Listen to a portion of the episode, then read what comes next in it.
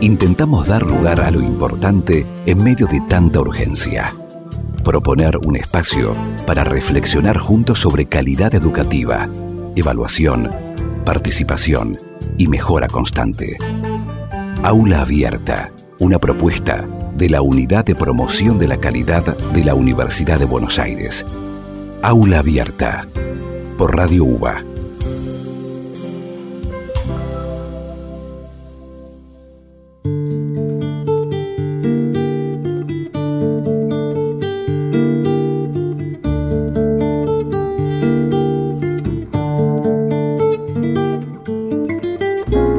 ¿qué tal? Bienvenida, bienvenido. Estamos iniciando un nuevo encuentro en esta aula abierta que propicia la unidad de promoción de la calidad de la UBA.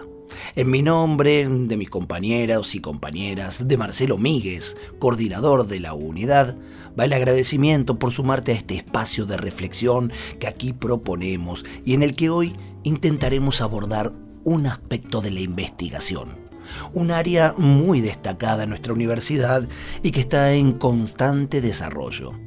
Vamos entonces a acercarnos a la Facultad de Farmacia y Bioquímica, allí donde se ha desarrollado un procedimiento que permite medir el cortisol en cabello.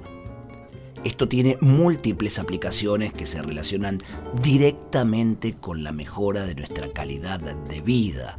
Entonces, para conocer algo sobre esta investigación, sobre su desarrollo y aplicación, hablaremos con Viviana Fabre. Viviana es doctora en bioquímica de la UBA, especialista en endocrinología jefa asistencial del Laboratorio de Endocrinología del Departamento de Bioquímica Clínica en el Hospital de Clínicas. Sí, con ella vamos a hablar de investigación, del trabajo en equipo, de la finalidad que tienen los investigadores e investigadoras para mejorar nuestra calidad de vida a través de sus desarrollos, de sus investigaciones. Yo soy Alejandro Simonazzi. Te invito a ser parte del episodio de hoy de Aula Abierta. Te invito a que escuchemos a la doctora Viviana Fabre. Aula Abierta por Radio UBA. Gracias Viviana por, por este rato, por esta charla con Aula Abierta. Y, la verdad queremos eh, interiorizarnos, saber algo más sobre eh, esto del cortisol, a alguno le puede ser familiar el término cortisol en referencia al cabello, se lo asocia a la calidad del pelo, a que se torna quebradizo, no crece bien, pero puntualmente, eh, Viviana, ¿qué es el cortisol y cómo actúa en nuestro cuerpo? Cortisol es una hormona ¿no? que nos prepara para afrontar la vida diaria. Tal es así que eh, tiene una máxima concentración al despertar, ¿sí? y su concentración va disminuyendo a lo largo del día de manera tal de alcanzar una mínima concentración a las 23, 24 horas. Justamente por esto, ¿no? Es la hormona que se considera eh, asociada al estrés y en particular al estrés crónico. Si bien en el estrés agudo también hay secreción de, cortisol, pero la secreción de cortisol es más tardía y en el estrés agudo en realidad las hormonas que responden primariamente son las catecolaminas. Mm, y, supongo yo entonces que con el descanso es como, como vuelve a, regenerarse para afrontar el otro día. Vuelve, sí, sí, sí. En realidad el pico se produce al despertar, justamente para, es como, es, tiene un ritmo de secreción. Eh, dado por las glándulas adrenales, ¿no? Porque es producido por la glándula adrenal. Tiene un ritmo de secreción porque justamente está asociado a esto, ¿no? A permitirte, a permitirte afrontar la vida diaria, ¿no? Todas las contingencias que uno tiene en su vida diaria, bueno, el cortisol está asociado justamente a eso. Bueno, vemos, vemos lo importante, por lo tanto, lo importante de conocer qué grado de cortisol cada uno eh, tiene en el cuerpo, justamente eh, marcará una de las maneras de cómo se afronta cada día, cada día de trabajo, de estudios, de lo que fuera. Y en el hospital de clínica eh, se, se, ha desarrollado un nuevo procedimiento para medir el cortisol. Digo, entonces el cortisol se mide siempre, pero hay novedades sobre ese modo de medir. Claro, el cortisol se mide normalmente en sangre, en orina y en saliva. El problema que tienen la sangre y la saliva es que evalúan los niveles de cortisol que el individuo tiene en el momento de la obtención de la muestra. La orina, que es una orina de 24 horas, por ahí evalúa un plazo de tiempo un poco más prolongado. La ventaja del cortisol en cabello es que evalúa los niveles de cortisol de los últimos tres meses. ¿Por qué? Porque en realidad lo que nosotros evaluamos es estrés crónico. ¿Por qué? Porque el estrés crónico es el que está asociado al desarrollo de patología. El estrés crónico es desadaptativo. En cambio, el estrés agudo, que es el otro tipo de estrés, es un estrés adaptativo, un estrés bueno. El crónico no. Y el crónico es el que se asocia a niveles elevados de cortisol de manera constante. O sea, el individuo tiene una hipersecreción de cortisol de manera constante ¿Por qué en realidad? Porque le ha infringido en determinado momento un daño a los sistemas de respuestas del estrés, de manera tal que ellos quedan activados o pueden quedar activados o desactivados, ¿no? Pero eh, ¿por qué? Porque en realidad el, el estrés postraumático se asocia a niveles bajos de cortisol. Son los dos extremos ¿no? que pueden ocurrir en un individuo que está dañando a los sistemas de respuesta. Es, es, interesante, es interesante y, uno ve la importancia esta, ¿no? del el, modo en que se toma una, una muestra, ¿no? Una foto de, de un momento, por ahí sirve eh, este, hasta ahí nomás, ¿no? Para poder este, saber qué pasa en ese momento. Ahora, eh, tomando en el cabello el cortisol, estamos hablando de los tres, tres, meses con todos los acontecimientos que ahí sucedan y bueno, eso puede eh, dar paso evalúa tres meses hacia atrás. Claro, claro, por eso, esos tres meses que viene viviendo eh, el sujeto para saber también eh, qué, qué es lo que hay que ir para adelante, qué hay que hacer hacia adelante. Claro, claro, es muy importante por eso.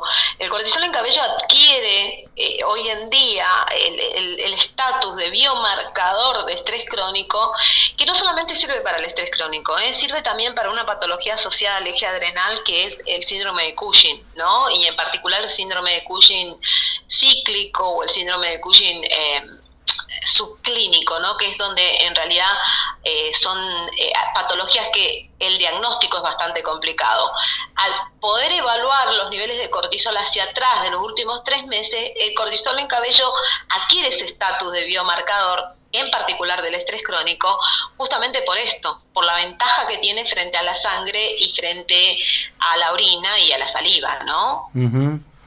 Estamos hablando con Viviana Fabre, la doctora Viviana Fabre, eh, en este interesantísimo eh, desarrollo que tiene que ver con medir el cortisol en el cabello eh, y bueno, y los beneficios que esto puede dar para la investigación y para tomar hacia adelante este, medidas. La tesis doctoral de la doctora consistió en el estudio de la asociación del estrés crónico y las patologías asociadas.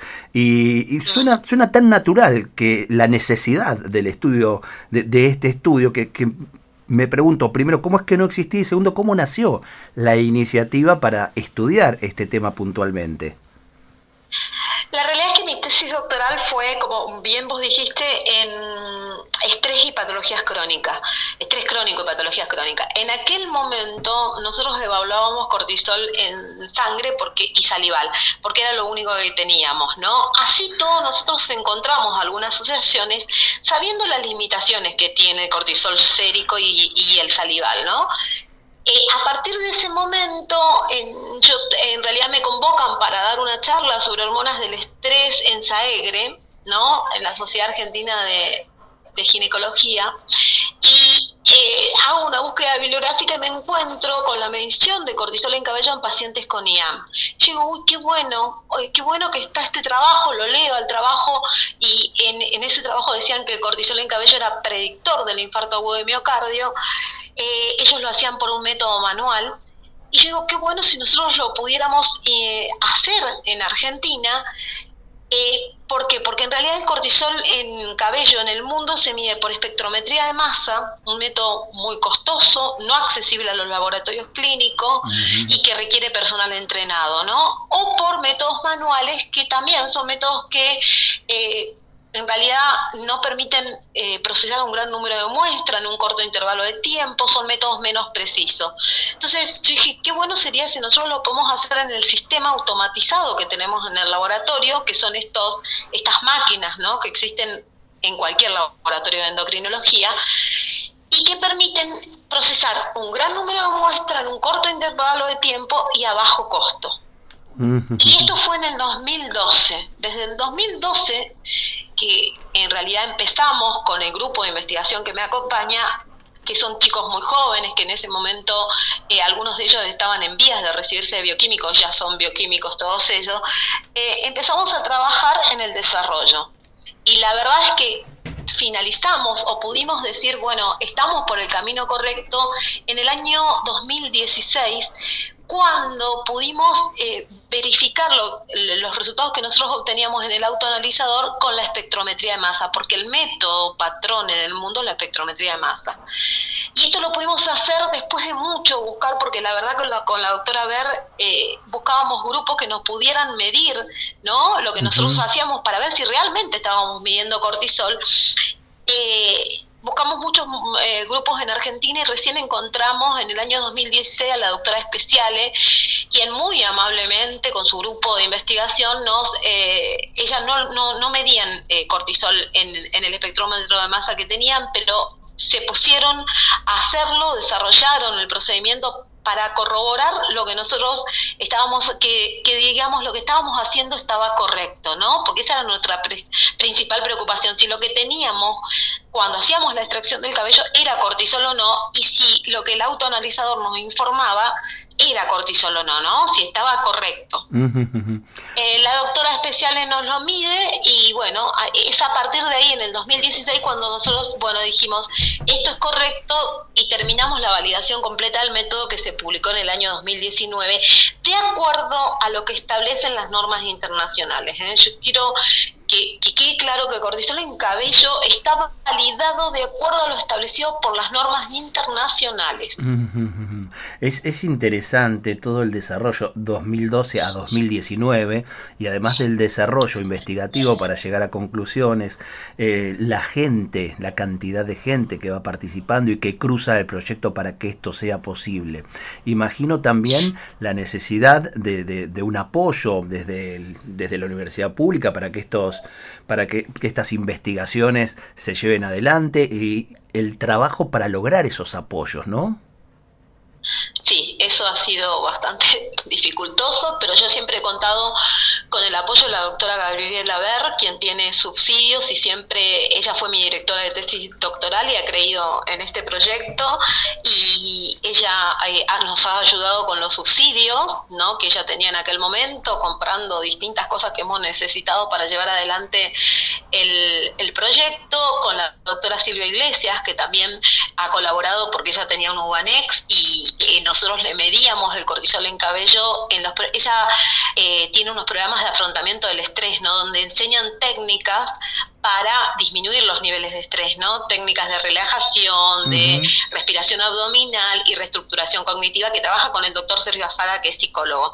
Nosotros le medíamos en esos programas los niveles de cortisol en cabello a los individuos que se inscribían al programa, al inicio del programa y al final del programa, y a través de la medición de cortisol en cabello hemos demostrado la eficacia de esos programas, ¿no? Eh, lo cual es muy importante porque ellos hasta ahí no tenían una medición o algo que demostrara que los programas que ellos hacían, en donde le enseñaban a los individuos distintas técnicas para disminuir los niveles de estrés, fueran efectivos. Esto está publicado también y ella ha colaborado también con sus subsidios para que nosotros podamos llevar adelante eh, todo esto. Y además, eh, la empresa también, ¿no? Nosotros desarrollamos esto en un autoanalizador de una determinada empresa, también ha colaborado con reactivos. Qué, qué interesante cómo se, se interrelacionan, ¿no? Porque, claro, quien está dando técnicas para, para, reducir el estrés tiene ahora una manera de eh, tomar ese muestreo cada tres meses para, para, valorar cómo, cómo son esas técnicas, ¿no? Sí, sí, sí, eso ha sido muy importante, pues yo siempre digo, está bien, nosotros diagnosticamos o decimos este individuo tiene estrés, pero le tenemos que dar una solución al individuo, ¿no? Este individuo tiene estrés crónico y ese estrés crónico a la larga, si se prolonga en el tiempo, puede llevar a patologías crónicas, entonces es fundamental hacer una intervención. Y al poder juntarnos o, trabajar multidisciplinariamente con la doctora Iglesia y con el doctor Azara, hemos podido no solamente quedarnos en el diagnóstico, sino ofrecerle a la comunidad un resultado, o, sea, una alternativa, ¿no? Para mejorar su calidad de vida. No es quedarse únicamente en diagnóstico y luego qué hace el individuo. Para mí era fundamental tener una solución, ¿no? Porque yo siempre pienso o me lo planteo desde mí misma, digo, ¿qué, ¿qué, haría yo frente a un resultado como este? Mm. Bueno, hay que darle al individuo una solución, porque si no tampoco estaríamos cumpliendo lo que socialmente yo creo que la, la profesión bioquímica nos pide, ¿no? Eh, mejorar la calidad de vida de los pacientes. Maravilloso, este, estamos escuchando a la doctora Viviana Fabre, eh, doctora en bioquímica de la Facultad de Farmacia Bioquímica de la UBA, en Laboratorio de Endocrinología, está Bioquímica Clínica del Hospital de Clínicas. Y, en esta última frase eh, eh, me quedo porque desde nuestra mirada de, de, la calidad universitaria ampliamos esa mirada y esa reflexión a lo que es mejorar, por supuesto, la calidad de vida que nos puede permitir afrontar todo en la vida de una manera mejor. Entonces habla la investigación puesta eh, en pos de mejorar la calidad de vida. Y además me quedo en otra frase muy linda que em, empieza, empieza toda investigación, o al menos esta investigación, en un qué bueno sería, qué bueno sería si hago esto para poder producir esta otra cosa. E, es, es ese deseo, digo, ese anhelo de mejorar la calidad, ¿no? Sí, nosotros siempre pensamos como nosotros hacemos desde mis inicios investigación clínica, de hecho yo estoy a cargo del laboratorio asistencial de endocrinología y toda mi vida en realidad ha transcurrido en, con pacientes, ¿no? Y siempre hemos pensado en el impacto que, en, tratar de, de que el impacto que tenga en la calidad de vida de los pacientes siempre sea buscar que nuestras investigaciones mejoren esa calidad de vida, ¿no? Y esa ha sido nuestra principal preocupación del laboratorio y del grupo de investigación que, dirijo, ¿no? Nosotros siempre hemos ido por la investigación clínica. En el caso de, del cortisol en cabello. Además, hoy en día estábamos trabajando con la doctora Gabriela Ver en, el, en la relación del estrés crónico y la enfermedad cardiovascular. Pronto vamos a publicar un artículo en donde van a ver que el cortisol en cabello es, eh, tiene un alto valor predictivo y una alta sensibilidad positivo y negativo, ¿no? Y una alta sensibilidad para el infarto agudo de miocardio. Este es un trabajo que realizamos en conjunto con el, servicio de hemodinamia del Argerich, del Hospital Argerich, del doctor Gagliardi. Y también estamos trabajando eh, ahora en la asociación del estrés con el cáncer, ¿no? Eso es algo que estamos iniciando. Eh, tenemos algunos resultados previos cuando medíamos cortisol sérico en cáncer de próstata, pero ahora vamos a abordar el estudio del estrés a través del cortisol en cabello y el cáncer. Eh, bueno, dos, dos, adelantos interesantísimos que, que, vienen en la investigación, que están próximos, y en este momento tan particular, ¿no? Donde, eh, bueno, la situación de, de, pandemia, de confinamiento, seguramente tenga que ver con alteración de, del estrés de, de, todos, de todos los sujetos, imagino, incluso en la comunidad de, de la UBA, estudiantes que, que cambiaron su modo de de asistir a clases, eh, los docentes mismos que tuvieron que adaptarse a nuevos modos. Bueno, qué importante es tener no solo las mediciones eh, este, bien próximas sobre, sobre el estrés, sino saber sobre qué ataca el estrés para saber qué hacer, ¿no? Claro, sí, es fundamental. Eh, con la enfermedad cardiovascular y con el infarto agudo de miocardio, no, cada vez hay menos dudas. Eh, lo que nosotros nos ha impactado es los resultados que hemos obtenido recientemente con el cortisol en cabello en infarto agudo de miocardio, con el método este que nosotros desarrollamos, ¿no? que es único en el mundo. E, eso también quería comentarte, es único en el mundo y por eso la Universidad de Buenos Aires está en vías de patentamiento del método, porque en el resto del mundo no se mide como lo hacemos nosotros. Y eh, a mí me parece eh, sumamente importante además poder ofrecer esto a la población. Hoy en día, te, voy a pasar un adelanto, estamos eh, en agosto iniciando un estudio multicéntrico de personal de salud, donde vamos a evaluar estrés en personal de salud en hospitales municipales en distintos hospitales municipales, en distintas líneas, de, ¿no? Que en realidad algunos están en el círculo rojo y otros no, en un hospital de la provincia de Buenos Aires, en un hospital de la provincia de Tucumán y estamos en vías de, eh, tratativas en un hospital de Mar del Plata. Eh, va a ser un estudio multicéntrico evaluando estrés en personal de salud. más, más que necesario en este tiempo, es más que necesario. Y, justamente... Y, sí. y también en personal docente, ¿no? Estoy en tratativas para evaluar también en personal de, de, la Universidad de Buenos Aires, en personal docente de la Universidad de Buenos Aires y en personal de seguridad. Eso también es algo que estamos viendo de poder realizarlo para ver, porque no son únicamente el personal de salud el que está bajo estrés. Posiblemente por estar en la primera línea de la pandemia sean los que estén más afectados. No lo sabemos, yo siempre digo, eh, para afirmar algo hay que tener evidencia objetiva. Y bueno, vamos a evaluar también a seguridad, que yo creo que también tiene bastante, eh, deberían tener bastantes niveles de estrés y a los docentes también. Estamos en vías de, terminar, de, de cerrar todo eso porque el tema es que todo esto involucra una gran infraestructura que yo no la tengo, pero que vamos a hacer los esfuerzos necesarios. Si bien somos, tengo mucha gente joven y mucha gente eh, muy nueva, muy interesada en, llevar a cabo estos, estos estudios en el grupo de investigación, no somos tantos. Entonces, bueno, eh, vamos a ver cómo, cómo lo llevamos adelante. Pero la idea está y nosotros queremos poder ofrecérselo a la mayor cantidad de gente posible. Bueno, de ahí nuestra, nuestras ganas de aportar algo, un poquito en la difusión de esto que sucede, que a veces no está en, las primeras líneas de, lo que es la, la información y, y, los medios, y sin embargo es algo con lo que convivimos diariamente, porque el estrés particularmente, más allá de la pandemia y más allá de las actividades, es signo de estos tiempos, ¿no? Sí, sí, sin duda. Es la epidemia del siglo XXI, como dice el doctor López Rossetti en su libro. Yo creo que es la epidemia del siglo XXI, sin duda, el estrés. Eh, antes no, no, no, no, no existían estos niveles, no, no. de, digamos, el individuo no, no, enfrentaba tantas adversidades diariamente, ¿no? Y bajo la pandemia, bueno, eso es un gran estresor en donde eh, se pueden dar tanto el estrés crónico como el estrés postraumático, ¿no? ambas cosas son posibles en una pandemia.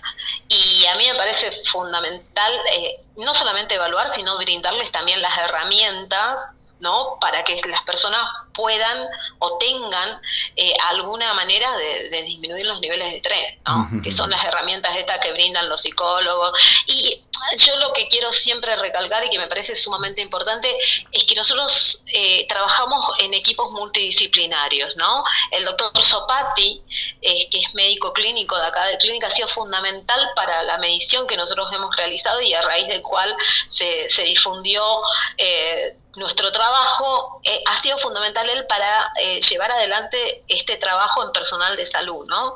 Él nos ha allanado el camino y, ha contribuido y se ha puesto eh, al, al, mando de esto, ¿no? Ha llevado adelante y me, me, ha ayudado muchísimo porque, o si no, no hubiera sido tan fácil poder medir en plena pandemia, porque esto fue realizado en julio junio, julio, agosto del 2020, en plena pandemia, ¿no? Los niveles de, cortisol en cabello en la, en la población hospitalaria. Y es un equipo multidisciplinario, psicólogos, médicos, bioquímicos, eh, técnicos, ¿no? Eh, donde hay mucho personal de apoyo que nos ha permitido, y en primera línea, investigadores como la doctora Gabriela Verde, el doctor Martín Repeto, que nos han permitido, viste, llevar adelante, ¿no?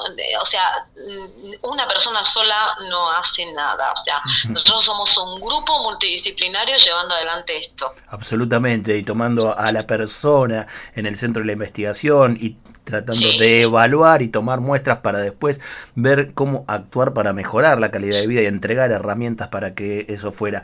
Si, si el cortisol nos entrega información en, en, el cabello, mucha información importante, el nivel de estrés crónico, ¿hay algo que nosotros podamos entregarle a, a nuestro cabello para ayudar a, a una mejor calidad de vida en ese sentido, en el sentido del estrés? No No, que yo sepa, no. No, no, no, no, viste, ahora me, hay mucha gente que me decía que se le cae el cabello porque tuvo COVID y que por el gran estrés que tuvo se le cae el cabello. Sí, esto es posible, no es lo más frecuente, no es uno de los síntomas más frecuentes del estrés, pero frente a un estresor muy importante, y sí, la caída de cabello puede ocurrir, ¿no? Es una de las cosas que, que hoy estamos viendo. Igual nosotros no tomamos el cabello por eso, ¿eh? tomamos el cabello o medimos el cortisol en cabello por esto que te digo, de que se acumula en el cabello y se puede evaluar los últimos tres meses. Claro. En realidad por eso es que lo medimos en el cabello. Este procedimiento... Eh, sí, sí. Sí, sí, y, ahora en realidad para aquellos que no tienen cabello, pues siempre me dicen, ¿y qué ah. hacemos lo que no tenemos cabello? Bueno, porque se necesitan tener tres centímetros al menos, ¿no? Porque ¿Por qué tres meses? Porque se toman tres centímetros de cabello del vértex posterior. Porque el cabello crece un centímetro por mes, ¿no? De la zona de atrás de la cabeza. Sí. Ya, si ustedes se tocan la zona de atrás de la cabeza, van a ver que tienen como una zona hundida y después tienen como una saliente. Por encima de la saliente se toma. Ahí Esa es la protuberancia occipital. Por encima de ahí se toma, se corta con una tijera al ras del cuero cabelludo y los primeros tres centímetros se miden con una regla y son los que se someten al ensayo. Bien, y, en realidad ¿Es, un lugar donde, donde todo el mundo tiene, tiene pelo o, hay quien puede perderlo? Porque hay quienes se pelan, digamos, pero pueden estar tres meses y ahí siempre va a salir pelo.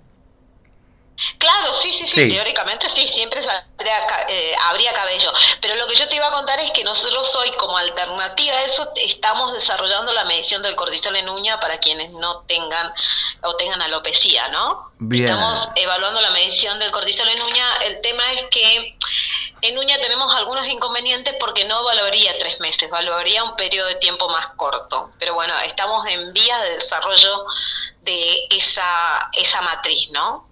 Bien, bueno, vamos eh, eh, conociendo un, desarrollo investigativo, nos enteramos aquí de, otro que está en proceso, no, no, no se frena nunca, ¿no? Cuando eh, hay, hay ganas en esto, ¿no? De aportar para, para una mejor calidad de vida, hay, siempre se abre una ventana para seguir la, investigación, que sin duda tiene que ver con lo que nosotros entendemos como calidad universitaria, desarrollar investigaciones que, que tiendan a la mejora de la calidad de vida, es el caso de la medición de cortisol en cabello, lo será esta investigación de, medir en uñas, eh, es una muestra de, esta calidad que, en la uva este, se, valora hace 200 años casi y, sigue siendo un, gran orgullo. ¿eh? Muchísimas gracias, eh, Viviana Fabre, por por informarnos, por dejarnos entrar un ratito en, estas investigaciones, en esta puesta en marcha. ¿Hay posibilidades de que esto se, se pueda seguir expandiendo? ¿Se está escuchando alguien que eh, habitualmente se hace análisis de sangre en algún lugar y se, eh,